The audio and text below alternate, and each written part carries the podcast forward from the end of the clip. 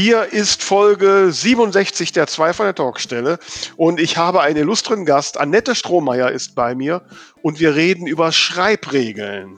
Cool, ähm, das, was man äh, tun sollte, also No-Gos und Yes-Gos. Zum Beispiel haben wir darüber gesprochen, was man bei Dialogen beachten sollte und ob man das Wort sagte auch mal variieren darf. Und ob man Rückblenden benutzt oder lieber nicht. Natürlich konnten wir auch nicht vermeiden, mal ab und zu über Prologe zu reden. genau. Und über Cliffhanger, echte und falsche. Ja, also, das ist ein Cliffhanger. Hört rein und ihr werdet dazulernen. Die zwei von der Talkstelle. Der Buchbubble Podcast mit Tamara Leonhardt und Vera Nentwich.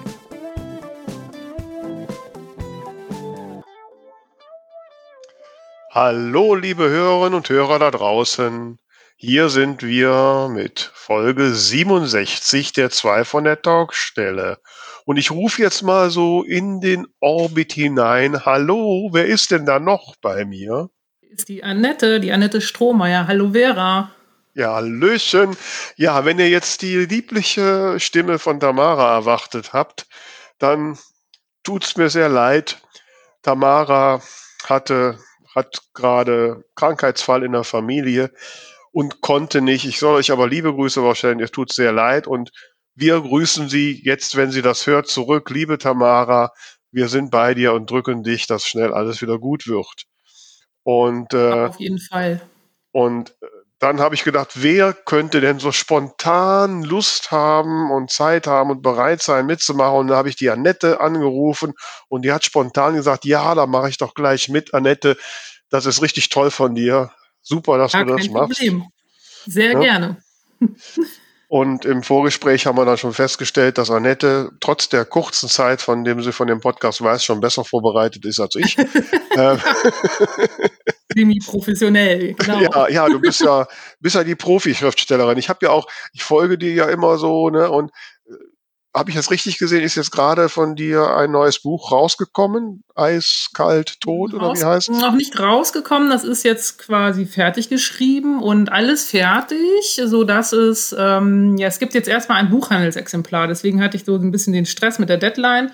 Aber veröffentlicht wird es erst offiziell so im Juli, August diesen Jahres.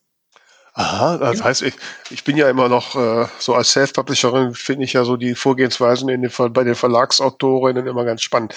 Das heißt, es gibt jetzt ein Exemplar, was vorab an den Buchhandel geht oder was heißt Buchhandel? Ja, genau. Das ist eine Art der Werbung, die ein Verlag machen kann für dich, ähm, dass sie ähm, sozusagen meistens ähm, ein halbes Jahr im Voraus mit dem, also meins kommt ja jetzt im Herbstprogramm raus, dass sie so mit dem Frühjahrsprogramm oder mit dem Verschicken des Herbstprogramms, was ja jetzt demnächst stattfindet, an die Buchhändler auch ein Buchhandelsexemplar mitschicken.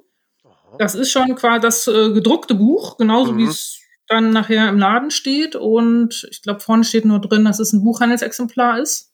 Mhm. Und das äh, können dann die Buchhändler sich schön zu Gemüte führen und hoffentlich äh, dann äh, reichhaltig bestellen. ja, cool. Aber das machen die auch nicht für jede, jede Autorin, oder? Nein, tatsächlich ist es für die Spitzentitel meistens. Ja. Ah, also ich rede hier mit einer Spitzentitelautorin. Ja, man soll oh, sich darüber freuen, solange man im Rampenlicht steht. Auf jeden ja, Fall. cool, cool. Ich bin jetzt schon schwer beeindruckt und äh, ich hätte jetzt fast gesagt sprachlos, aber das ist für einen Podcast nicht so gut. Nee, das ähm, stimmt. ähm, aber hast du nicht auch gesagt, dass du jetzt irgendwie die Tage noch richtig aktiv was schreiben musst? Ist das denn, ist das noch dieses Buch oder ist das schon wieder ein neues? Ja, dieses Buch ist jetzt eben komplett fertig, da habe ich nichts mehr mit zu tun und jetzt kommt schon was Neues. Also nach dem Buch ist immer vor dem Buch und mhm. ähm, ja, das ist dann immer ein bisschen schwierig, sich in das neue Buch so reinzudenken und ähm, mhm. hatte ich dann angefangen, mal langsam mit mich mit dem Thema zu beschäftigen und habe da meine Dateien geöffnet und überraschend festgestellt, dass ich vor einem Jahr, das habe ich vor über einem Jahr entworfen, das äh, Projekt, äh, dass ich schon alles fertig hatte. Also äh, Feinplot mit Kapitelplan, Figuren, war alles schon fertig. Also war ich von mir selber überrascht. Ja, wow. Also ich muss ja immer gestehen, wenn ich so nach einem Jahr auf eine Idee gucke, die ich von mir irgendwann notiert habe, dann finde ich die meistens nicht mehr gut. ja, das ist ein bisschen die Gefahr. Ich finde es auch eigentlich besser, wenn man direkt, äh, wenn man diese Idee hat, wenn man da noch für mhm. brennt und die Energie so fließt durch mhm. einen, wenn man da direkt anfangen könnte zu schreiben. Aber leider ist das so im ach, normalen Verlagsschreibbusiness äh, nicht so, dass äh, man verkauft ja erstmal seine Idee und dann mhm. bleibt die liegen und ja, und dann, ja, jetzt nach einem Jahr ist es dann soweit, dass ich mich da dran setzen kann. Das ist, das ist natürlich wichtig, dass man sich da tatsächlich ein Thema raussucht, was auch nach einem Jahr noch einen irgendwie packt. Mhm. Na, das ist äh, schon nicht so einfach. Ja, also gerade diese ganzen zeitlichen Abläufe, die sind ja für mich, die ich ja so mehr aus dem Self-Publishing komme, äh, noch immer äh, ja spannend und neu. Ne? Ich meine, ich mache einfach. Ich habe mir vor drei Monaten überlegt, so jetzt hätte ich mal wieder Lust, ein Buch zu schreiben. Dann fange ich an, ein Buch zu schreiben und dann gucke ich mal, ne, wann könnte dazu rauskommen und äh, naja, und ich, ja. ne, ich habe jetzt Ist ja auch schön. am Wochenende habe ich jetzt so, ich sag mal, ähm, das erste Mal Ende drunter geschrieben. So, ne? jetzt, jetzt lasse ich sich ein bisschen setzen. Im Gegensatz zu dir hatte ich ja vorher keinen Feindplot. Ja, ich glaube, da müssen wir auch mal eine, Pod eine Podcast-Folge drüber machen, damit du mir mal dreiviertel Stunde lang erklärst, wie so ein Feindplot funktioniert. Das habe ich noch nie hingekriegt. Ähm, Die, das ist nicht so schwierig, wie man so einen hinkriegt. Das Schwierige ist, sich daran zu halten. ja. Okay, ich meine, irgendwas hinschreiben, wo ich mich hier halte, das, genau. ich, das kann ich. So, und ja. äh, und äh, also auch das Buch, das ich jetzt äh, in der Abschlussphase habe, endet auch anders, als ich es am Anfang doch vorgesehen habe. Ähm, aber naja, also ich äh, bin mal gespannt. Äh, äh, du wirst es ja, ne, wir haben ja ausgemacht, dass du mal meine Testleserin bist. Jawohl, ich ähm, freue mich schon drauf. Ja, äh, ich bin mir noch nicht sicher, ob ich mich freuen soll. ich habe jetzt schon eine Menge Schiss davor, aber gut, Ach, man wächst mit der Herausforderung. Ne? ja, genau. Das ist die richtige Einstellung. Ja. So, apropos Herausforderungen, ne, wir haben uns heute überlegt, ähm, zum Podcast, dass wir uns über diverse Schreibregeln unterhalten. Und äh, lieber Annette, du als Profi, hast du Regeln, jetzt mal losgelöst von vielleicht Show, Don't Tell, die würde ich mal außen vor genau. sehen. Da haben wir eine extra Folge zu gemacht. So, gibt es Regeln, die du irgendwie auf deinem PC kleben hast, an denen du dich immer hältst oder sowas? Ich habe tatsächlich ein, so ein Post-it an meinem PC-Kleber. Ich weiß nicht, ob das eine Regel ist. Ähm, das heißt Roman oder Leben. Das ist so ein bisschen mein Motto, weil man kann entweder nur im Roman sein oder im Leben. Ja, ne, das, äh, während man schreibt, kann man halt nicht draußen am normalen Leben teilnehmen. Aber ich glaube, das ist jetzt keine Regel. Ähm, ansonsten habe ich die so weitestgehend im Kopf. Ähm, Zumindest die, die mir sehr wichtig sind. Wobei, Entschuldigung, also Roman oder Leben, das ist auch, mein Lieber, das klingt ja richtig knochen. Ne? Also bisher hatte ich immer gedacht, ich schreibe eigentlich aus Spaß, aber bei dir klingt das ja richtig hart. Ne? Also, ja. mein lieber Mann. ich muss auch sagen, dass das streckenweise auch wirklich hart ist, sich da jeden Tag ja. zu disziplinieren und ähm, sich dahin zu peitschen. Mhm. Aber es macht trotzdem Spaß. Es ist ja trotzdem ein Beruf, den man sich ausgesucht hat und ähm, sehr, der sehr vielseitig ist. Ich habe ja mit jedem Buch ein neues Thema, was es zu recherchieren gilt. Ich glaube, jetzt, wenn man normal irgendwie ins Büro geht, hat man das nicht. Ähm, mhm. Und ich kann mir die Themen auch selber aussuchen, das ist auch ein Vorteil. Ja. Da kommt jetzt ja. kein Chef und sagt, ähm, schreib über das. Boah, aber der Verlag bestimmt da schon noch ein bisschen mit, oder? Ähm, Im Grunde, ja, also bisher ist mir das noch nicht passiert, dass ähm, ich eine Idee abgeliefert habe und der Verlag gesagt hat, das geht gar nicht. Ähm, sie waren sogar sehr tapfer mit bestimmten Dingen, wo ich da fest damit gerechnet habe, dass sie das rausgeschmissen haben wollen und sie haben es drin gelassen. Und es hat tatsächlich auch in den Rezensionen einen kleinen Shitstorm gegeben, aber ich war stolz auf den Verlag, dass sie da hart geblieben mhm. sind. also bisher haben sie noch nicht viel mir reingeredet. Also das heißt, du hast schon mal die, die Zucht- und Ordnung-Regel, die hast du schon mal. Was ja. Sind die, was, was sind die Schreibregeln? Die Schreibregeln, also Sollen wir mit dem Positiven oder dem Negativen anfangen? Mit dem, das sollst du machen oder das darfst du machen? Oder das sollst du nicht? Was ist denn, was ist denn deine Priorität? lass uns mal mit dem Negativen anfangen und dann hören wir mit dem Positiven auf. Ja, okay. mit einem besseren Gefühl raus. Mhm. Also, was für mich zum Beispiel gar nicht geht, ist Infodump. Oder auch äh, von mir liebevoll der Erklärbär genannt. Ähm, das, dazu neige ich manchmal selber gerne. Ich, ich beschreibe unglaublich gerne Szenen und Landschaften und, und, und wie sich die Figuren darin bewegen. Und das ist manchmal einfach viel zu viel. Und wenn man jetzt auch vorher vielleicht äh, viel recherchiert hat und auch ganz viele tolle Sachen entdeckt hat dabei, ist man ja versucht, das alles in den Text zu tun. Mhm. Aber man muss sich wirklich bei jeder Information überlegen, bringt es den Text voran oder ist es einfach nur ähm, ja eine Info, die dem Leser vorgeklatscht wird? Mhm. Und dabei bleibt halt leider oft vieles in der Schublade. Aber so ist das eben. Da muss man sich wirklich entscheiden, was man damit in den Text reinbringen möchte ohne den Leser wirklich zuzumüllen mit irgendwelchen Informationen, die den Text überhaupt nicht voranbringen. Also ich glaube, ich bin da das komplette Gegenteil. Äh, bei mir würden sich, glaube ich, so die ein oder andere Testleser hat das auch schon mal geäußert, äh, würde sich ein bisschen mehr Infodump wünschen. ich bin immer zu straight. ja, okay. das, gut, jetzt Aber das hat, die, das die hat auch wieder den Vorteil, ja. Ja. dass der Leser sich äh, die, die Lernen, die Lücken sozusagen selber füllen kann. Das ist ja auch, äh, das ist ja eigentlich das, was man möchte. Ja, ja, also ich, ich versuche dann auch immer, also gerade jetzt so in der Überarbeitungsphase, dann denke ich, so wäre jetzt, guck mal, achte mal drauf, wo geht's zu schnell, wo musst du jetzt ein bisschen mehr beschreiben. Äh, mhm. Aber mir selbst, und dann, dann lese ich das und dann finde ich das immer cool, wie ich dazu geschrieben habe. Wobei dazu mhm. kommt jetzt aktuell der Krimi, der ist ja im Präsens in der Ich-Perspektive geschrieben. Und ich meine, die Ich-Perspektive, ja, ja. die, die, erzählt ja jetzt nicht, wie die Häuser aussehen. Ne? Das, nee, das wäre ein bisschen äh, Ne? Das, wäre ein bisschen freaky, genau. Aber ähm, das kommt immer darauf an, äh, wie die Figur tickt. Mhm. Äh, oder ob man das tatsächlich als Stilmittel benutzt. Das geht ja auch. Deswegen, ich sage ja, ähm, das kann man gleich vorweg sagen, alle Regeln sind dazu da, gebrochen zu werden. Das ist jetzt hier nicht, dass man das auf gar keinen Fall machen kann, aber oder darf. Ähm, es ist ja so, dass wenn ich die Regeln, also ich sollte die Regeln kennen, mhm. und um sie dann bewusst zu brechen mit einer bestimmten Absicht. Und wenn ich das dann gut mache, dann ist es doch alles okay. Aber wie ist das denn bei dir? Ich meine, du bist jetzt Profi und so. Da gab es ja auch mal eine Zeit, wo so die Regeln neu waren. Oh ja. Bist du so jemand, die erstmal die Regel annimmt und dann später denkt, ah, jetzt engt sie mich zu sehr ein und mit sich ringt, ob sie sie mal umgeht?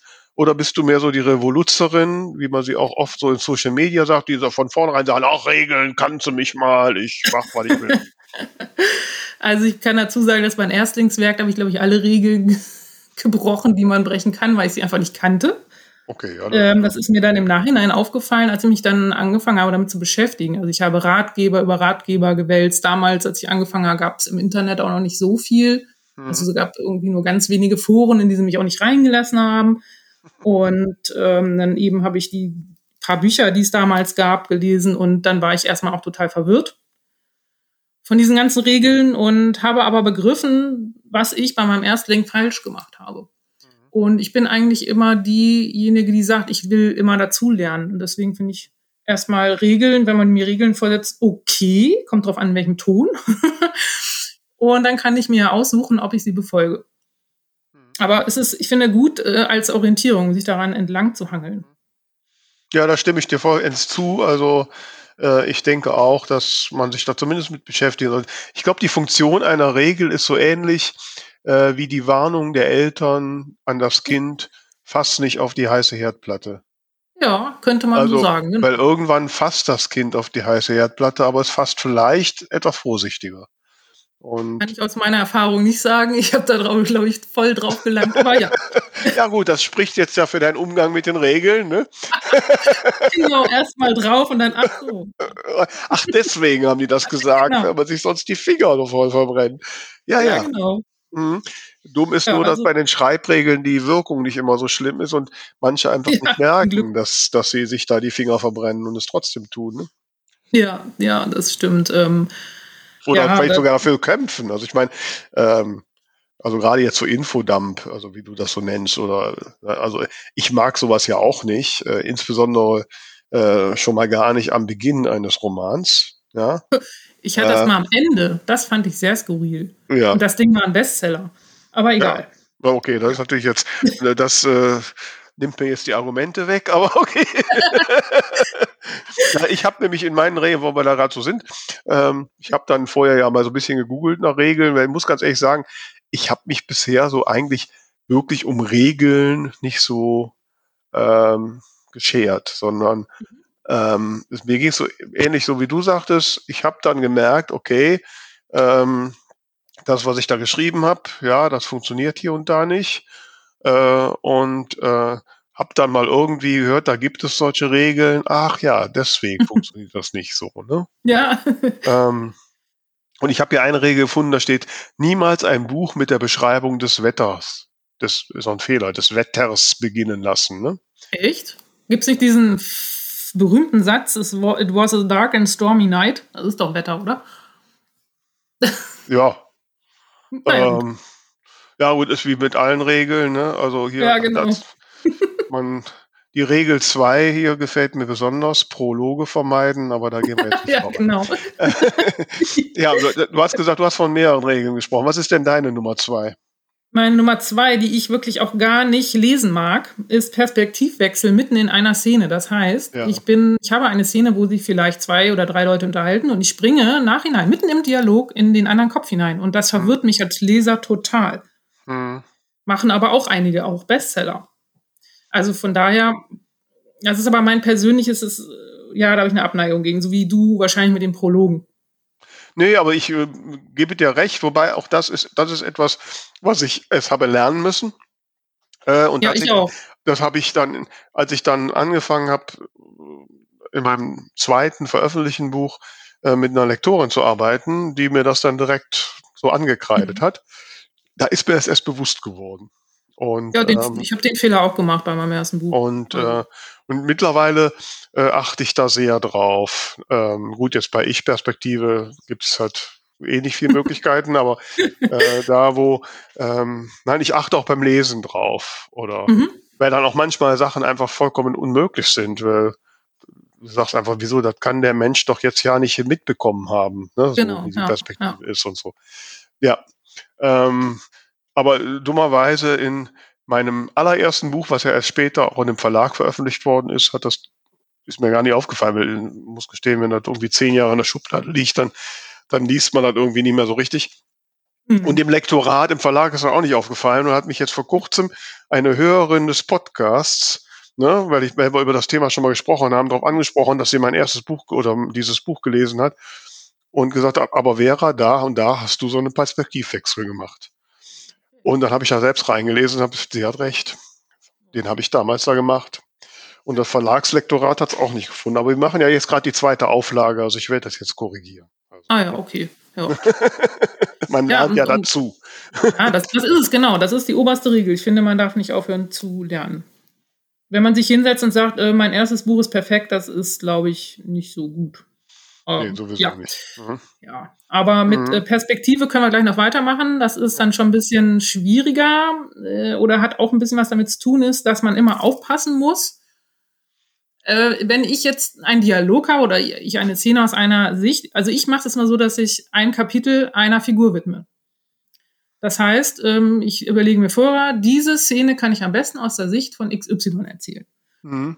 Dann gehe ich in den Kopf von dieser Figur rein und da muss ich natürlich aufpassen, wenn sie mit jemandem redet, dass sie auch, dass ich das nur aus ihrer Sicht tue. Das heißt, sie kann bestimmte Dinge, wenn sie vielleicht abwendet, ja gar nicht sehen, was der andere vielleicht da gerade Mhm. macht. Mhm. Da muss ich ein bisschen aufpassen. Ähm, das kann einem manchmal durchrutschen. Das kreidet mir die Lektorin dann auch manchmal an hier, das kann die gar nicht sehen Mhm. oder das kann sie gar nicht wissen. Mhm. Äh, so war's. Also ich meine, das ist generell ein Thema, selbst wenn man jetzt keine Perspektivwechsel, selbst wenn man das ganze, die ganze Geschichte aus der Sicht einer Person hat, Mhm. äh, muss man trotzdem immer aufpassen, dass da nicht nachher Autorenwissen reinrutscht. Ne? Richtig, Oh. genau. Und dass die da irgendwas erzählt, ähm, was sie gar nicht wissen kann. Und das fällt, also mir ist das auch schon passiert, das fällt mir als, als Autorin ja gar nicht auf. Ne? Nee, genau. Das Ich weiß es ja. dran. Ne? Ja, genau. Ich weiß es ja. Ich versuche mich zwar, zwar immer zu hinterfragen. Äh, ich habe jetzt gerade auch bei dem aktuellen Projekt immer das Thema, das gerade zum Schluss so das Problem gehabt, dass ich ja weiß, wer der Mörder ist. genau. So, aber die Figuren im Buch wissen es nicht. Mhm. so ist es. Ah, das Ja. ist schwierig, ne? Und, und dann vor allen Dingen, wie gesagt, äh, wenn es nach meinem Gefühl ginge, wäre ich mit zehn Seiten fertig, wäre wär die Geschichte erzählt. Ich, ich, ne, ich muss halt immer gucken, so jetzt, nein, wir müssen jetzt noch irgendeinen Umweg machen, ne? Und genau. da muss noch was passieren und warum und, und die müssen auch noch, äh, da muss, die müssen ja irgendwie auch erfahren und das ermitteln. Und mhm. ähm, das fällt mir manchmal schwer, da das Gefühl zu entwickeln, äh, ja, wo ich halt nicht direkt aufs Ziel zusteuern kann, weil ich es schon weiß. Ne? Also. Das stimmt. Die Figuren müssen quasi das rausfinden, was du weißt. Ja, genau. Ja. so, und da, sie sind aber alle in mir drin. Ja, das ist manchmal nicht einfach, mit äh, morgens so in den Spiegel zu gucken und zu sagen, wer bin ich denn heute mal? Na gut, ich habe den Vorteil, dass ich, wie gesagt, zumindest jetzt in der, meiner Krimi-Reihe immer aus der gleichen Sicht spiele und ja. wobei ich das Gefühl habe, sie wird mir schon sehr ähnlich mittlerweile. das ist auch gar nicht schlimm. ich bilde mir ein, ich habe mehrere Facetten, aber eine, eine in, doch, doch, also ich, ich, also du wirst es ja, wenn du Test liest, musst du ja, irgendwann mal sagen, ob hm? du bei irgendwelchen äh, Verla äh, Dialogen jetzt meiner Protagonistin hörst oder mich. das ist bei mir aber auch so. Ich denke, Leute, die mich kennen, also ich habe das auch immer bei den Probelesern, die mich natürlich mhm. kennen, die äh, mhm. immer einen riesen Smiley an den Rand malen, wenn sie mich da drin entdecken. Ja. Mhm. ja, wobei ist da, also ich meine, es, es ist ja auch der, der eigene Stil. Also Klar. Eigentlich kann, ist es das nicht bleibt schlimm, ja nicht oder? aus. Ne? Nee, das bleibt ja nicht aus. Es macht auch den, das, die eigene Schreibe aus, ähm, dass mhm. da natürlich viel von einem drin steckt. Mhm. Ich finde das eher so, ich meine, wie viele Bücher hast du jetzt schon geschrieben? Zehn. Oh, da bist du ja so auf meinem ja. Level. Das ist auch nicht so viel. Ja, ne? Können wir uns ja, die Hand genau. reichen. Ja, können wir uns die Hand reichen. ähm, ja, ich hatte letztens, hat man, ja, hat man ja eine Session hier mit der Sabine Kleve, die kennst du ja auch. Ja. Und die hat ja schon ein paar mehr geschrieben. Und jo, da denke da denk ich dann immer, ähm, ich meine, irgendwann kann man noch, also irgendwann sind auch meine Facetten vorbei. ja. Irgendwie schreibt man doch dann. Aber du kannst auch neue entwickeln, oder? Du bist ja selber auch noch nicht zu Ende entwickelt. Ja, ich bin schon älter, da entwickelt sich nicht mehr viel. nein, nein, ja, schauen wir mal. Ja, gut, wie gesagt, noch haben wir, noch haben wir Luft nach oben, Annette. Das ist gut. Genau. noch ja. ein paar Pfeile im Köcher. Apropos Luft nach oben, nein, ich weiß nicht, ob das ein gelungener Übergang ist, egal, ich mache den jetzt einfach. Ähm, jetzt ist nämlich Zeit mal für unseren Buchtipp. Ihr wisst, liebe Autorinnen und Autoren da draußen, dass wir gerne auch euer Buch vorstellen. Sendet uns einfach ein E-Mail an alle at 2 von der Talkstelle.de und wir schicken euch alle Informationen. Und heute stellen wir euch ein Buch vor, das ähm, von der Autorin Jule Pieper geschrieben ist. Jule Pieper ist ein Pseudonym, ein offenes Pseudonym von äh, Sandy Mercier. Und das Buch heißt Das Buch deines Lebens Umbruch. Ich weiß nicht, äh, Annette, hast du schon mal was von Sandy Mercier gelesen oder kennst du sie? Nein, leider nicht. Aber den, äh, das Pseudonym finde ich lustig, weil das ist Pieper, mein äh, Mädchenname. Ach, guck. Bin ich verwandt mit dem Pseudonym. ja, nein, also ich finde, ähm, dass äh, das Buch insofern ganz, ganz spannend, ähm, weil am Anfang habe ich, als ich das, äh, äh, die Info so bekam, ich dachte, was ist denn das jetzt? Ist das ein Roman? Ähm, in der Amazon-Seite wird es in der äh, als Nummer Bestseller Nummer eins in der in dem Genre Frauenratgeber geführt. Und da habe ich gedacht, das ist ein Sachbuch. Aber es ist keins. Sondern das ist ein Roman, in dem die Figur einen Ratgeber liest. Und, ja äh, und durch diesen Ratgeber dann ihr Leben ändert. So. Das heißt, für die Leser und Leserinnen dieses Romans fallen quasi diese, Ra äh, diese Räte, Rate, äh, Ratschläge. Hm. Diese Ratschläge, genau. Die Ratschläge aus diesem Ratgeber quasi so als Bonus noch mit ab. Ja? Also man Idee. liest auch, wenn man so die, die Rezessionen liest, dann gibt es auch einige, die schreiben, oh, ich habe direkt angefangen, hier mein Leben, die eine schreibt, ich habe direkt meinen Kleiderschrank aufgeräumt und so. Ähm, und was ich auch ganz witzig finde, auf dem Cover liest eine Figur ein Buch Und das Buch, das sie liest, ist von Sandy Mercier. Nein, also liebe Sandy, das, das hast du sehr geschickt gemacht. Ähm, ich lese dir mal, Annette, ich lese dir mal den Klappentext vor. Ja? Ähm, Jule Pieper möchte alles sein, nur nicht sie selbst. Jeder Tag ist für sie eine Herausforderung. Langweiliger Job, ätzende Kollegen, nervtötende Mitbewohnerin und ein liebloser Freund, mit dem sie nur Sex verbindet. Und der ist noch nicht einmal gut. Am Ende eines weiteren enttäuschenden Tages entdeckt sie das Buch deines Lebens. Jule beginnt darin zu lesen und das stellt ihr Leben total auf den Kopf. Sie spürt, dass sie etwas verändern kann, wenn sie nur will. Doch ist sie überhaupt bereit für eine Veränderung? Ja, also, und was man ja merkt, dass das Pseudonym auch gleichzeitig der Name der Protagonistin ist. Ach ja, okay. Also man ist da in diversen Metaebenen ja, allerdings. verschlungener Phase verschwungen. Äh, also sehr, sehr, sehr spannend.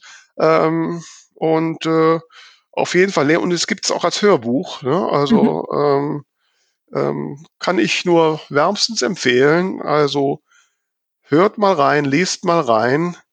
Äh, ich sage euch nochmal den Titel. Das ist Das Buch deines Lebens, Umbruch von Jule Pieper alias Sandy Mercier. Ja, also äh, spannende Idee, so ne, unser Buchtipp.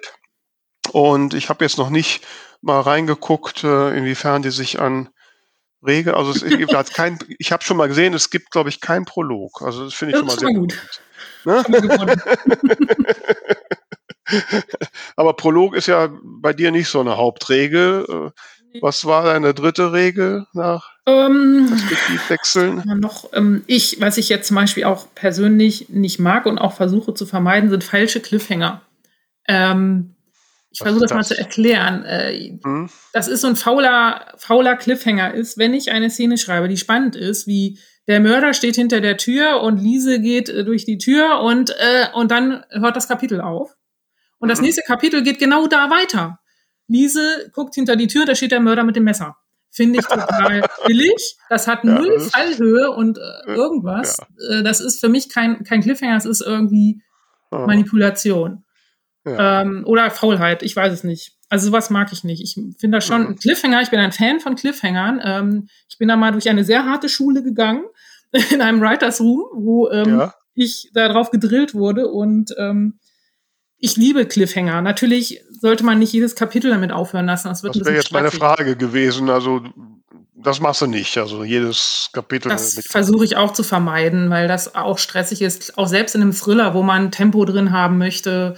Eigentlich Mhm. könnte man da wirklich wahrscheinlich in jedem Kapitel einen Cliffhanger machen, aber das finde ich irgendwie doof. Das ist inflationär. Ich Mhm. denke, ein Cliffhanger wirkt besser, wenn man mal keinen benutzt und dann wieder einen. Also das heißt, die Regel ist, wenn Cliffhanger, dann bitte mit richtiger Fallhöhe. Ja, genau. Und nicht mitten in einer spannenden Szene einfach aufhören und dann weiterschreiben. Das finde ich irgendwie. Ich sage Mhm. jetzt nicht, wer das macht von den Bestseller-Autoren. Das wissen vielleicht einige Hörer drin, dann, Hörer und Hörerinnen, dann. Ach, wir ja. können auch mal Autoren-Bashing machen. Nein. Vielleicht melden die, der oder die sich ja dann mal, um sich hier in unserem Podcast zu rehabilitieren. Wer weiß. Ja, das wäre natürlich cool. ja, genau. Mhm.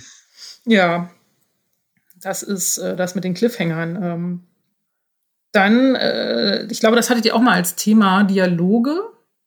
Ich glaube, das war bei Sabine Kleve, das hatte ich mir auch angehört, das war sehr informativ mit den Dialogen, dass sie nicht statisch sein sollen, äh, dass immer im Hintergrund. Ja, das war meine geschieht. Frage. Ja. Genau. Genau. Das, ja, sowas. Das habe ich jetzt versucht, gerade in meinem aktuellen Buch. Ähm, also ich, leider hatte ich das Gespräch mit Sabine, da war ich schon mittendrin. Mhm. Ne? Also liebe Leserinnen und Leser, wenn ihr mein Buch lesen wollt, die ersten Dialoge sind langweilig, die nächsten, ich bin nein Quatsch. Ich kann ja überarbeiten. Aber ich habe mir dann extra Rettet die Katze oder Save the Cat bestellt. Ja. Ähm, damit ich jetzt sehe, wie ich den Papst da in den Pool kriege. Aber ähm, was, auch da ist das Problem, ne, wenn, wenn man so eine feste, äh, ja, so ein, äh, so festes Setting hat. Ne? Bei mir spielt die Geschichte, die spielt an, in Grefrath am Niederrhein. Mhm. Ne? So die, die Charaktere drumherum, das ist halt die Oma. Mhm. Und ehrlich gesagt ist es mir auch wichtig, dass so die Atmosphäre von bei Oma am Esstisch, ne? Mhm.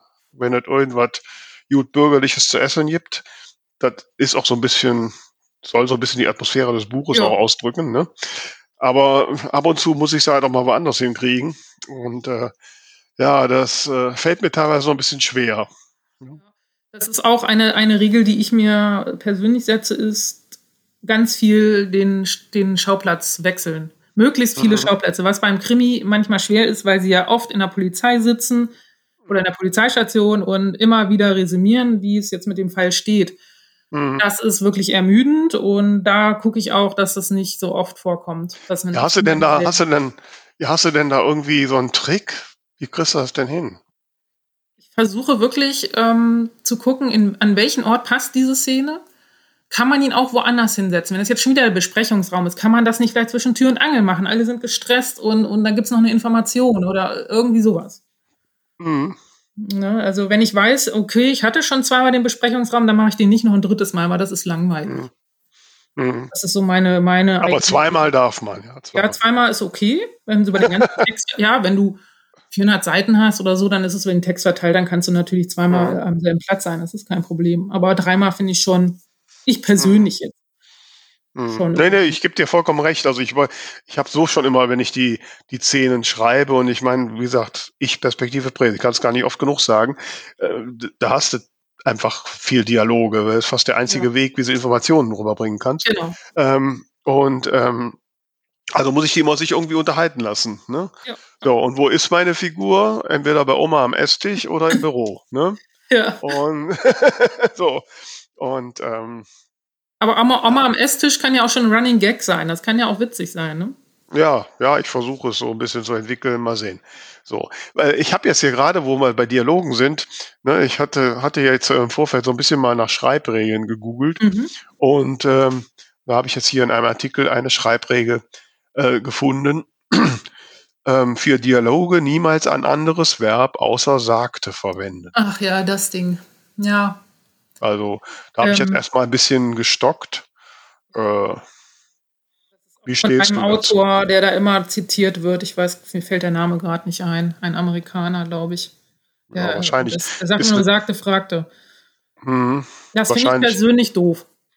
mhm, Ich, also ich schreibe ja jetzt auch, auch. mal im Präsens, mal in der Vergangenheit und in, im Präsens benutze ich oft sagt und fragt, aber ich versuche trotzdem auch immer noch mal ein paar andere Worte dafür einzusetzen. Manchmal brüllt er auch oder ja. flüstert. Ja, Also ich muss gestehen auch, ich lasse sie schon auch mal brummen und murren Genau. oder sowas. Ähm, weil ähm, klar, hier wird dann gesagt im Text, man sollte besser sowas, ähm, ich meine, nach der Regel überhaupt Show don't tell, sollte man besser im durch ihr Tun, durch ihr Sagen das ausdrücken. Aber ich habe jetzt trotz dem zehnten Buch noch nicht rausgefunden, wie ich Brummen durch was anderes darstellen kann. nee, das stimmt. Ne? Ich finde auch, So. solange es flüssig ist und einen nicht rausreißt, ist da auch Mhm. alles erlaubt. Ja, also wenn man diese, diese äh, Nachsetzer, sind das Inquits, ne? Das sind auch Inquits, ne? Wenn man da immer der, und sagte er oder so, ne? Ähm, die darf, darf man ja so nicht übertreiben. Ne? Also Ja, eigentlich nur da an dem Punkt, wo man, wo man sicher ist, jetzt weiß man sonst nicht mehr, wer Genau. redet. richtig. Ne? Ja, Sonst weglassen. ja, genau. Ähm, also ich merke das ja immer, ich versuche dann, äh, wenn ich dann so geschrieben bin, die Texte laut zu lesen und mir auch immer vorzustellen, wie würde ich das jetzt auf einer Lesung vortragen. Und, und bei einer Lesung streiche ich die meisten dieser Inquits sowieso weg, Ja, das ist genau das. Bei einer Lesung Ja, würde ich das auch machen. weil da das ist immer blöd. Ne? Dadurch versuche ich ja eher durch Gestik und so rauszustellen, wer es jetzt ist oder durch die Stimme. Ja, das, da geht das ja, genau. Ne? Und, Und, äh, ja. Und, und wenn ich das so gemacht habe, dann fliegt nochmal die Hälfte von denen raus und, ähm, und bleiben nur noch ganz wenige drin, die man wirklich braucht, um jetzt deutlich zu machen, so jetzt ist es halt äh, Hago oder wer auch immer gerade bei mir spricht. Mhm. Aber wo wir noch bei, bei Dialogen sind, ähm, Dialoge machen den Text lang. Ich habe immer das Problem, dass ich zu lang bin, deswegen muss ich sehr darauf aufpassen bei meinen Dialogen, dass ich immer etwas transportiere, sei es eine Inf Info, eine Stimmung. Also wenn es nur im Subtext irgendwas ist, es ist, darf bei mir immer kein sinnloses äh, Hi, wie geht's? Ja, gut und tschüss. Also sowas findet man bei mir hoffentlich nicht. Nö, bei mir auch nicht. Ähm, nee, aber das finde ich ja generell eigentlich blöd. Also. Auch findet man auch ab und zu in Texten. Also ja, gut, man findet alles Mögliche. Man findet ja sogar Prologe, wie wir wissen. Aber ähm, ähm, nein, aber nein, das finde ich. Also, wie gesagt, ich bin da ja eher zu straight, ähm, dass ich immer zielgerichtet bin. Klar, ich äh, man muss jetzt mal die Leute sich begrüßen lassen, bevor es dann halt in Medias Res geht. Aber so ein Dialog, der also eigentlich gar nichts zum zum irgendwie Konflikt oder zu den Sachen beiträgt, den kann man auch weglassen. Ja, genau, so ist es. Ne? Ja. Ja. ja. Also manche Dialoge mag, machen die Bücher länger. Also ich, ich bin ja, ja mal eher zu kurz. ja, dann ist ja gut. ja, ja. Hm. ja.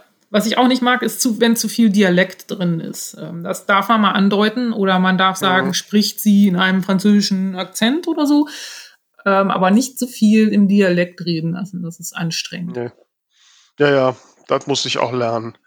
Ich hatte am Anfang so die Idee, dass die Oma, ne, Oma Trudi, dass die äh, Rias Platt redet. Mhm. Ja, das spielt mhm. Refrat, Rias Platt.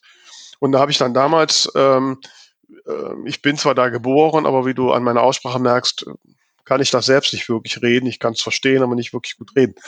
Und da habe ich damals ähm, recherchiert und da gibt es tatsächlich einen Experten, der hat sogar ein drei dickes, dreibändiges Wörterbuch äh, Riaschplatt Hochdeutsch geschrieben. Der hat sogar eine eigene Lautsprache, äh, Lautschrift entwickelt, wer da meint, im Riasch, also im Grefrater Platt kommen Laute vor, die sonst nirgendwo vorkommen. und ja, und mit dem habe ich mich mal zusammengesetzt und ähm, und habe dann mal einen Dialog äh, der Oma wo sie sich gerade mhm. über das Sexualleben sein, ihrer Enkelin auslässt, äh, in Rierschblatt übersetzen lassen. Ich gebe ja. auch noch irgendwo auf meinem Blog. Ich muss mal merken, müssen wir mal den Link in die Shownotes tun. Den äh, gebe ich auch mal gerne zum Besten bei Lesungen, ist immer ganz amüsant. Mhm. Aber da habe ich dann habe ich den Text auf meinen Blog gesetzt und ne, wollte mal so sehen, wie reagieren die Leser. Ja. Und die fanden es witzig, aber alle, die weiter als zehn Kilometer von Grefrath weg wohnten, haben nicht mehr verstanden, worum es ging. Ja. Ne? So, mhm. also dann habe ich mich jetzt darauf eingedacht, dass die mal ab und zu, diese hat immer ein Wort, Kenk, mhm. als jo. Kind, ne? Ja. kann man noch erkennen. Das nutzt sie immer. Und ab und zu, wenn sie ganz aufgeregt ist, dann macht, versuche ich mal so ein, zwei Worte reinzubringen. Ah, das ist auch okay. Ja. Und ich habe ja einen Argentinier dabei, Jago. Diaz Fernandez. Ne? wirst du dann auch, den wirst du dann auch kennenlernen. Und äh, da habe ich auch überlegt, wie kann ich den, wie kann ich rüberbringen, dass der ja so einen spanischen Akzent hat. Mhm. Und den lasse ich jetzt ab und zu mal Sie oder No sagen oder Gracias okay. oder so. Ja. Ne? so. So würde ich das auch machen. Ja, super.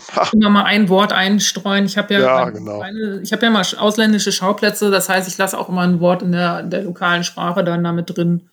Mhm. Oder die Guten Morgen, auf Wiedersehen, das mache ich dann in der Sprache und das, das weiß dann der Leser auch. Ja. Kennst du, du sprichst die Sprache, ich bin ja bei dir aus in Dänemark und du sprichst Dänisch, oder? Ähm, ich bemühe mich, sagen wir es so. Okay. Oder sagen wir es so, ja wenn ich spreche, versteht mich kein Däne. Okay. Ja, was ja manchmal bei diesen Worten so ein Problem ist, ähm, also meistens sind das ja so Worte so wie, wie, ja, so wie Hallo oder, ne, oder so kurze Worte kapiert oder sowas, ja, genau. ja. Also ja. so, wenn man die googelt, ja, wenn man die Sprache, ich spreche kein Spanisch zum Beispiel, dann gebe ich da den Google Translate ein, dann gibt er mir irgendein Wort zurück. Wenn das ein Spanier liest, dann sagt er, nee, das wird man nie so sagen. Ja, ne? das könnte passieren. Ne? Also hast du da auch so einen Sprach, hast du irgendeinen Dänisch-Kenner, Dänisch-Kennerin, die dann auf diese Worte guckt? Oder? Ja, also ich suche mir wirklich für alle Bücher selbst, ich hatte ein Buch, das spielt in Japan, da hatte ich jemanden, der Japanisch konnte. Also ich habe mir das immer alles übersetzen lassen damit mhm. eben das, dass das nicht passiert. Dass, äh, dass ein äh, also Japaner in Japan liest. spielt. Ja, ein Buch spielt in Japan, ja. Warst du denn schon mal in Japan? Ja. Das, oh ja äh, okay. Auch ein bisschen zur Recherche. Natürlich wollte er schon immer mal hin. Ja, wollte ich auch mal hin. Ja, das ist auch zum Reisen ein großartiges Land. Ähm, Service pur, davon träumst du. Ähm, herrlich. Ähm, und es war eben auch ein bisschen Recherche und äh, bei der Reise habe ich festgestellt, dass ich dieses Buch, das wollte ich ursprünglich in Japan und in den USA spielen lassen, dass ich es dann nur nach Japan gelegt habe, weil ich gesagt mhm. habe, das Land gibt so viel her an geheimnisvollen und exotischen, das wäre jetzt doof, das zu stören, wenn man dann äh, springen würde zu einem Schauplatz in den USA. Aha. Wie heißt dieses Buch? das heißt, ähm, jetzt muss ich überlegen, äh, Grauzone und das ist das für der fünfte Band der Ondragon-Reihe. Das ist so Mystery Thriller. Ah, okay. Und das hat das Thema diesmal, das hat immer einen Themenschwerpunkt, die Bücher. Dieses mhm. Themenschwerpunkt künstliche Intelligenz und Androiden. Ah ja. Ja, spannend. Ja. Mhm. Ja, was haben wir denn ja, noch an also, Regeln? Zum ähm, Beispiel, ich habe hier noch eine stehen und zwar Rückblenden gleich zu Beginn. Den Fehler habe ich in meinem allerersten Buch auch gemacht. Ähm, sind Rückblenden nicht generell ein Fehler? Nee, generell würde ich nicht sagen, weil manchmal braucht man die ja. Wenn jetzt äh, du dein Buch ähm, auf mehreren Ebenen, Zeitebenen spielen lässt, dann möchtest du ja auch mal, dass jemand sich erinnert an etwas. Das ist ja eine Erinnerung, das ist ja auch eine Rückblende und das ist ja auch okay, solange sie nicht zu lange dauert. Und aber eine Rückblende ist aber doch immer auch ein Verstoß gegen Show und Tell, oder? Ja, möglich. Es kommt wirklich darauf an, wie man sie schreibt. Wenn man immer in der, in der vollendeten Vergangenheit das schreibt, er hatte, hatte gemacht und hatte und hatte und wollte und das ist immer schlecht. Ähm, ich mache das immer so, dass ich das einmal einleite und dann wieder in der normalen Vergangenheit mhm. lande. Und dann ist das ein bisschen wie, als ob man dabei ist. Mhm. Und ja, also ich habe ähm, bei dem ersten Fall meiner Biene Hagen-Krimis, ne, als ich äh, laienhaft, äh, ohne groß darüber nachgedacht, äh, darüber nachgedacht zu haben, da so in der Ich-Perspektive Präsens, also das kommt noch häufiger vor in dieser Folge, ähm, begonnen habe und dann festgestellt habe, huch, ähm, das passt so nicht, äh, weil ich muss mit einem spannenden Punkt anfangen. Mhm. Ne? Dann, dann musste ich das so zurückwerkeln. Ähm, so, aber jetzt konnte ich ja äh, die nicht einfach nur erzählen lassen. Also ich, ja. da musste ich so ein bisschen Spagat machen mit so einer quasi Rückblende. Mhm. Ähm, ne, wo, so, das war etwas schwierig. Also ich, ich stehe mit Rückblenden immer ein bisschen auf Kriegsfuß, muss ich gestehen. Die sind auch nicht einfach. Ne, da muss man manchmal ein paar Kunstgriffe anwenden, wie dass man ein neues Kapitel anfängt und das spielt dann in der Zeit, zum Beispiel. Ähm, also was, was, ich fände es besser, wenn man das so konzipiert, dass man keine braucht. Schaffe ich zum Beispiel nicht. okay. ähm, Aber warum ja. erzählst du denn nicht? Also dann, dann, dann fängst du vielleicht einfach am falschen Punkt an mit deiner Erzählung. Das, das ist ja das, das ist ja das, genau. Das, also die Rückblende am Anfang gehen halt nicht. Ne? Wenn man sie jetzt mhm. mitten in den Text schmeißt und mal eine Rückblende drin hat, dann ist das okay für mich. Nur am Anfang, das ist so der, der, der typische Schreibfehler von Anfängern ist, ich habe eine Figur, die tut gerade irgendwas und dann erinnern wir uns an irgendwas, was davor war. Das kommt total oft und das benutzen die meisten Leute, um die Figur zu beschreiben. Mhm. Und das ist eben das, was du sagst. Man muss eine, eine Situation finden, in der man, in der sich die Figur quasi selber vorstellt. Da brauchst du gar keine mhm. Blende. Ja, ist auch immer das Bedürfnis, äh, dass die, dass die Autorinnen und Autoren wollen, dass die Leser das kann, die ganzen Vorkenntnisse alle ja, irgendwie vorher wissen. So wie so ein Waschzettel, eine Gebrauchsanweisung für die Figur. Deswegen ja auch immer Prologe. Das ist dasselbe Thema. Und, äh, ähm, und wie gesagt, das braucht man ja nicht, weil ne, im wahren Leben äh, sehe ich ja nicht bei jeder Person, die ich kennenlerne, auch erstmal genau. den, den, Beipackzettel, sondern ich lerne sie ja so kennen, wie sie ist und dadurch erfahre ich, wie sie ist. Ne? Ja. Ja. Hm. Genau, und, und so sollte man das auch machen, dass der Leser die Figur kennenlernt, wie wenn man sie im echten Leben kennenlernen würde, ohne dass da so hinten hm. eine Denkblase steht, ah, das und das ist da vorpassiert und deswegen bin ich so blöd, wie ich bin oder keine Ahnung. Also deswegen, ich würde die Regel noch klarer formulieren, aber ich bin da ja eh ein bisschen immer straighter. Ich würde sagen, Rückblenden vermeiden. Kann man, kann man schon so sagen, ja. Ne? Ja, gut. Ah, schon mal, sind wir uns ja fast einig. Ist ja super. mhm. Was haben wir noch? Hm, ach ja, hier ist noch was Schönes. Klischees vermeiden. Ja. Ja. Dazu. Ja, da tue ich mich schwer. Ja, ich benutze auch gerne Klischees für Nebenrollen oder absolute Seitenfiguren, weil ganz ehrlich, da habe ich nicht seitenweise Zeit, um diese Figur eben zu beschreiben oder dass der Leser die jetzt auf zwei Kapitel lang kennenlernen kann. Das heißt, da greife ich dann auch mal in die Klischeekiste und ähm, dann hat der Leser einfach schnell ein Bild im Kopf und gut. Ja, ähm, ich meine, also ich, ich liebe es ja irgendwie auch mit diesen Klischees zu spielen. Also die dann Genau, ja. halt zu brechen. Ja, das Ne? ist genau. So, die, also deswegen ne, ist die Oma, die gut kocht, ist gut in, interessiert an einem guten Sexualleben. Ja, das ist schon mal super. Ne? So, ne, sowas. Mhm. Solche, solche Brüche da rein. Und das funktioniert ja nur, äh, wenn man halt auch die Klischees irgendwie hat und Genau, damit ja. spielt. Ne? Aber das ist ja eben schon, das ist ja schon, wie du sagst, das Klischee brechen. Mhm. Aber viele fallen halt in diese Rille rein. äh, Auch gerade wenn wir so, so typische Sachen beschreiben, wie der Chinese, der halt, ähm, dann beschreiben sie halt, wie ein Chinese aussieht. Ja, toll, brauche ich nicht. Ne? Ähm, dann sollte man ihm lieber einfach eine Eigenschaft geben, die irgendwie sich damit vielleicht eben beißt. Und das macht diese Figur dann eben interessant. Naja, also wenn man jetzt so, das grenzt ja schon an Rassismus dann. Ähm, Ja, da muss man auch aufpassen. ne? Da muss man höllisch aufpassen, ja, ja, genau. Ähm, wie hältst du das jetzt so? Ich meine, ich habe mir jetzt auch so überlegt, ne? Ähm, Gerade jetzt als ich so über den, den meinen aktuellen äh, Roman nachgedacht habe, ich am Anfang darüber nachgedacht, ich hätte gerne mal äh, zum Beispiel eine Figur mit muslimischem Hintergrund. Ja, hm? In meinem ersten Skizze gibt es auch eine muslimische Mhm. Anwältin, die ist jetzt irgendwie rausgeflogen. ja. Ähm, so, aber dann habe ich auch gedacht, verdammt, ich habe total Schiss, die zu beschreiben. Aus welcher Hinsicht, also in welcher Hinsicht hast du Schiss? Weil ja, ich, ich, eigentlich kenne ich ja von deren Lebensumstände überhaupt nichts.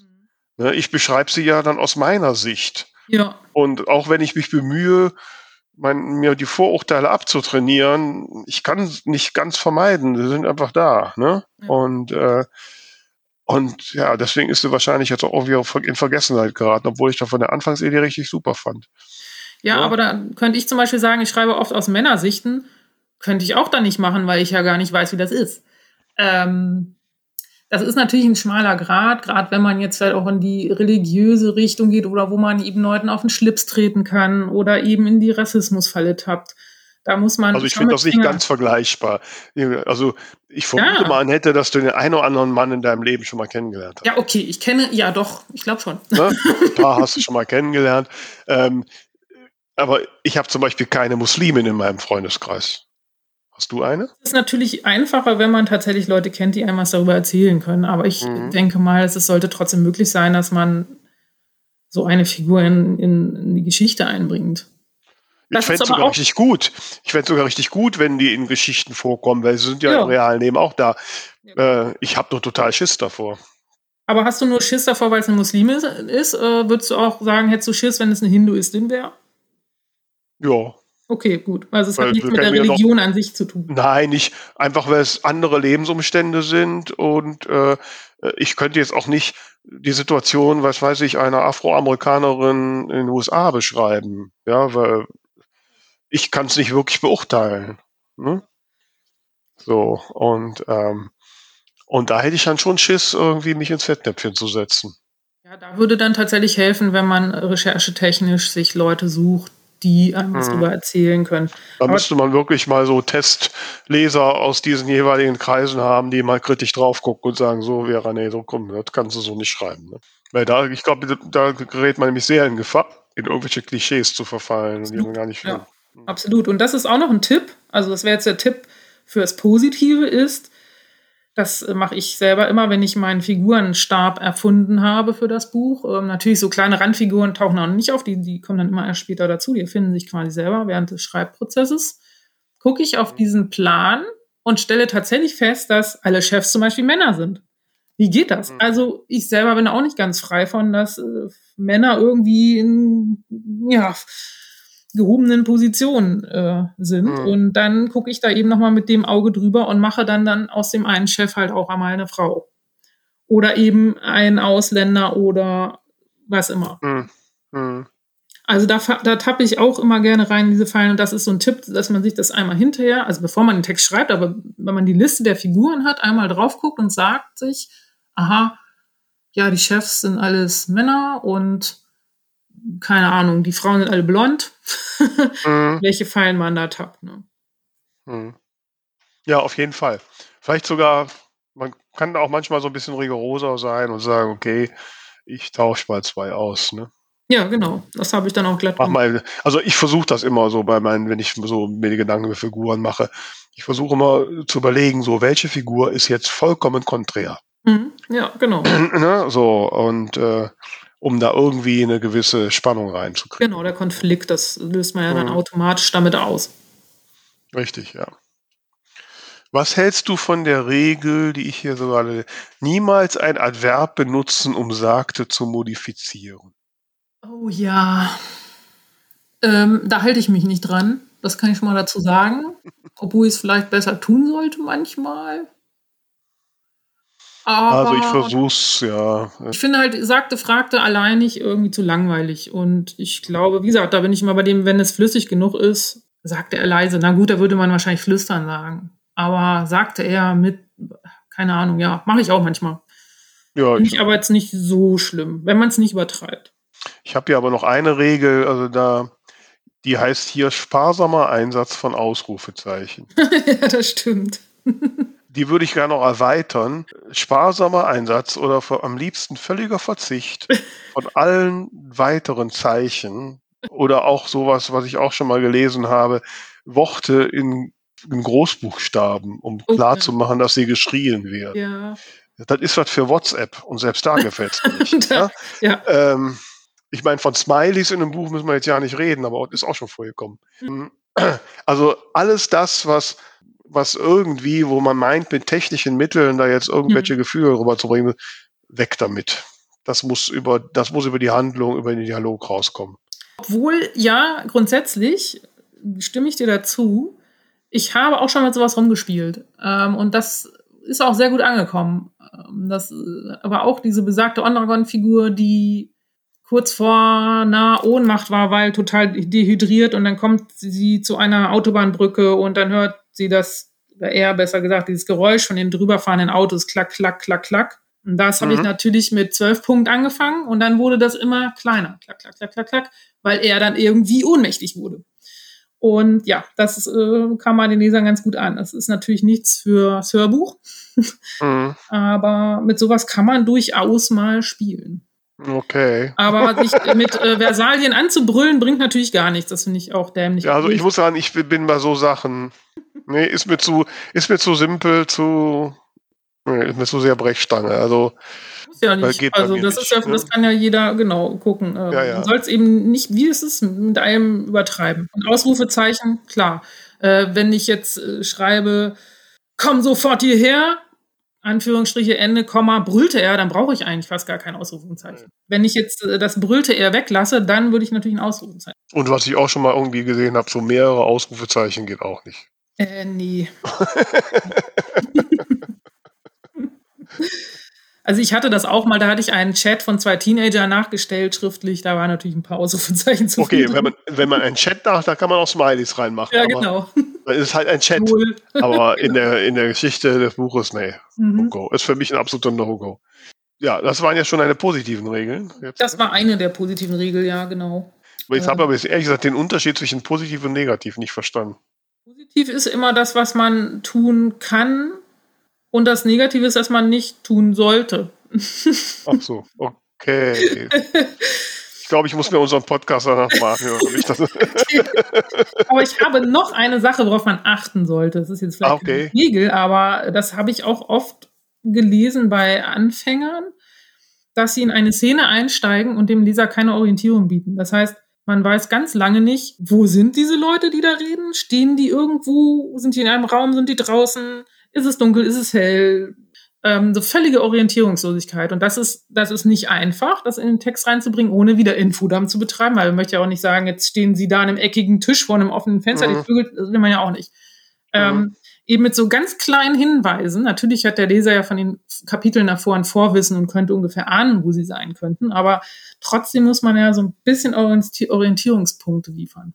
Das bringt mich ja wieder zu meiner Lieblingsregel. Das wird ja auch total gerne in Prologen genommen. Die werden ja so mit, mit, so mit Gewalt geheimnisvoll gehalten. Da wird ja noch nicht mal gesagt, welche Person das ist. Ja, Ja? das kommt Ja. vorher. Hm? Ne? Und so, damit da ja Spannung drin ist. Hm? So. Und dann hast du zwei Seiten Prolog gelesen, weiß immer noch nicht, worum es geht. Und dann kommt ein total langsam, langweiliger Anfang über das Wetter. Ja. äh, Ich glaube, das habe ich in einem Buch auch so gemacht, aber das Wetter habe ich weggelassen. okay. Annette, du bringst mich ja. Bei mir, kommt, ja, bei mir landen wir dann in einer Geburtstagsparty, das ist auch nicht besser, aber gut, egal. Aber ja, da haben wir die Fallhöhe wieder. Es von einer krassen Szene in eine nette Szene. Ja. Ja, was liebe ich ja. Ich liebe so Kapitelenden und Anfänge, die sich überhaupt nicht, äh, also so, die so schön konträr sind. Und mhm. trotzdem zusammenpassen. Ja, also so, so diese Überraschungseffekte und so, das mag ich auch, ja. Ja, also äh, so von wegen der Fallhöhe, liebe Annette. Ne? Ja. Äh, ähm, ja, also ich, wie gesagt, ich glaube, ich muss die Folge noch dreimal hören, damit ich jetzt hier weiß, ähm, wie ich damit umzugehen habe. Äh, ich habe so den Eindruck, dass wir sowohl denen, die immer schimpfen, oh, Regeln sind alle für, Entschuldigung, für den Arsch, die werden uns zustimmen, als auch die sagen, nein, Regeln ja. sind wichtig. Ne? Es ist ja aber auch beides. Es ist so beides, ja. genau, ja. Äh, also man sollte es schon ein bisschen hinterfragen und zumindest mal darüber nachdenken. Und ich sag mal so, wenn jemand einen Prolog schreibt und darüber nachdenkt, oh, ob der Vera nennt, wie ich jetzt gefällt, dann habe ich schon was erreicht. Ja. Mission. Impossible. Ja. Genau. das wäre dann definitiv ein, ein Ding der Woche. Ne? Ja, schon. wenn ich dann so ein, wenn ich so ein Buch lesen würde am Ende, wo steht, und den Prolog mit, mit nettem Gruß an Vera Nentwich, ich hoffe, er gefällt. Oder, so. ja, oder in der Danksagung, danke, dass du mich davon abgehalten hast. Oder so. Ja. ja. Ach Gott. Nehmen wir auch. Ach. Ja, jetzt schauen wir mal. Also, liebe Autorinnen, Autoren da draußen, jetzt wisst ihr, was ihr zu tun habt.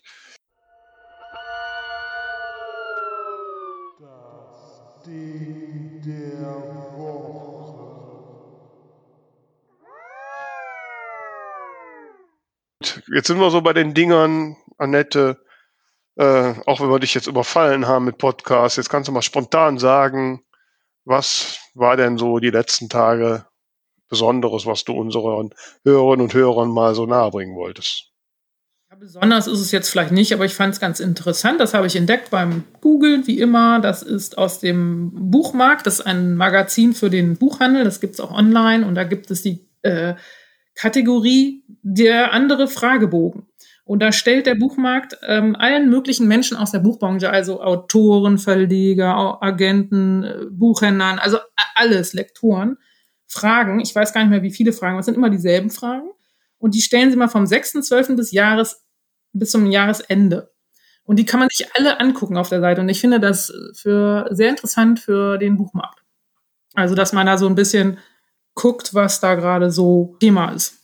Bei den verschiedenen Gruppierungen ja, natürlich. Das wird ja jetzt so im, äh, im, letzten Dezember ganz interessant gewesen. Ja, genau. Da ist dann die Corona-Problematik natürlich mit drin. Mhm, mh das ist schon ganz interessant. Also das fand ich so ein, das kann man auch mal so, kann man so zwei weglesen beim Frühstück. Ja, also Link machen wir auf jeden Fall in unsere Shownotes rein. Und äh, dein Ding jo. der Woche? Mein Ding der Woche ist eigentlich mein Ding der letzten vier Monate, aber jetzt ist es soweit, dass ich mal drüber reden kann. Ähm, das ist ein, ein Song, den kennst du womöglich. Das Lied heißt The, Rose, The Rose, die Rose. The Rose von Bette Midler ist das gesungen. Ähm, Schon ein bisschen älter, ne? Ja. Ist aus einem Film, aber so alt nur auch wieder nicht, Mann. auch wenn du die Melodie hörst. Ähm, ist, ist glaube ich, sogar aus einem Film, äh, eine Filmmelodie. Ist so eine ganz langsame Ballade.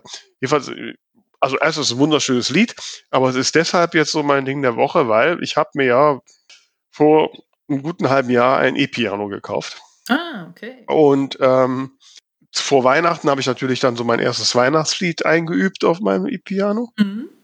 Und dann jetzt war Weihnachten vorbei, habe ich gesagt, jetzt brauche ich eine neue Herausforderung. Ja. Und dann habe ich da mal so geguckt, was gibt es so als Notenbüchern und habe mir so diverseste Notenbücher für Klavier gekauft und dann aber festgestellt, dass so die mittelschweren Arrangements äh, für mich noch sehr weit weg sind. Und dann hatte ich mir dann ein Buch mit nicht die ganz so schweren Arrangements bestellt und da ist unter anderem dieses Lied drin. Und da habe ich gedacht, oh, das, das kennst du, das willst du spielen. Mhm. Wie gesagt, das war vor vier Monaten. okay. Ich finde das ja und, übrigens bewundernswert. Ich könnte Noten ja überhaupt nicht lesen. Das ist für mich eine fremde Sprache. Ja, also gut, daher, das, aber, das hast du irgendwann raus. Du musst ja nur die Linien abzählen. Ähm, ja.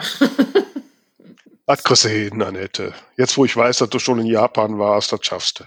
Ähm, jeweils, ne?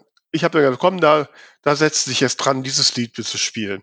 Und jetzt, vier Monate später, ist es, na, ich sag mal, zu 99 Prozent so weit, dass ich es fehlerfrei durchspielen kann. Ich hatte eigentlich mir vorgenommen, noch eine Aufnahme zu machen und äh, äh, womöglich unseren Hörern und Hörern das in irgendeiner Form zugänglich zu machen. Credits, ja. Ähm, weiß ich jetzt nicht, ob ich das jetzt in der Kürze der Zeit noch hinkriege, vielleicht dann nächste Folge oder so. Weil das Problem ist, wenn ich, in dem Moment, wo ich weiß, dass ich aufnehme, mache ich Fehler. das stimmt. Ne? Ja, das kenne ich. So. Und also da muss ich, glaube ich, brauche ich noch eine Woche, bis ich das durchgespielt habe. Aber äh, nein, ich habe es letztens einer Freundin zu vorgespielt und die hat das Lied erkannt. Also ist das schon mal was, ne? Also, also von daher, das ist jetzt momentan, ist gerade ein richtiges Erfolgserlebnis. Ich habe zum ersten Mal so ein Stück, wo ich denke, so langsam kannst du es spielen. Mit meinem neuen E-Piano. Ich bin gerade sehr begeistert von mir. Ja, äh, wird, ich werde es dir dann mal, ich werde es dir dann mal zukommen lassen, wenn ich es dann mal aufgenommen kriege. Liebe Annette, äh, es war mir ein, ein Riesenvergnügen, eine tolle Sache, dass du da so spontan eingesprungen bist. Ja, sehr, sehr äh, wie war es für dich so? Ja? ja, hat sehr viel Spaß gemacht. Ich finde ja so spontane Sachen manchmal besser, weil dann hat man vorher nicht ja. so viel Lampenfieber.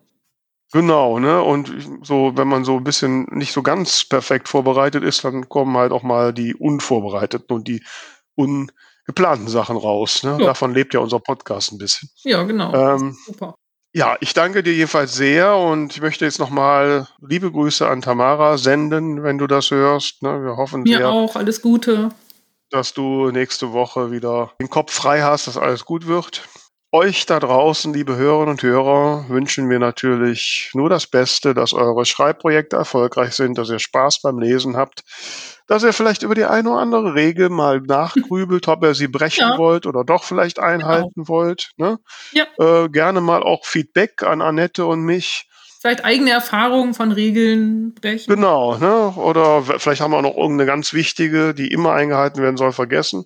Dann schickt sie uns, dann machen wir mit der spontanen Annette, machen wir dann einfach wieder eine Folge. Ne? Ja, genau. ja, in diesem Sinne ne, wünschen wir euch eine schöne Zeit. Haltet die Ohren steif und bis zum nächsten Mal.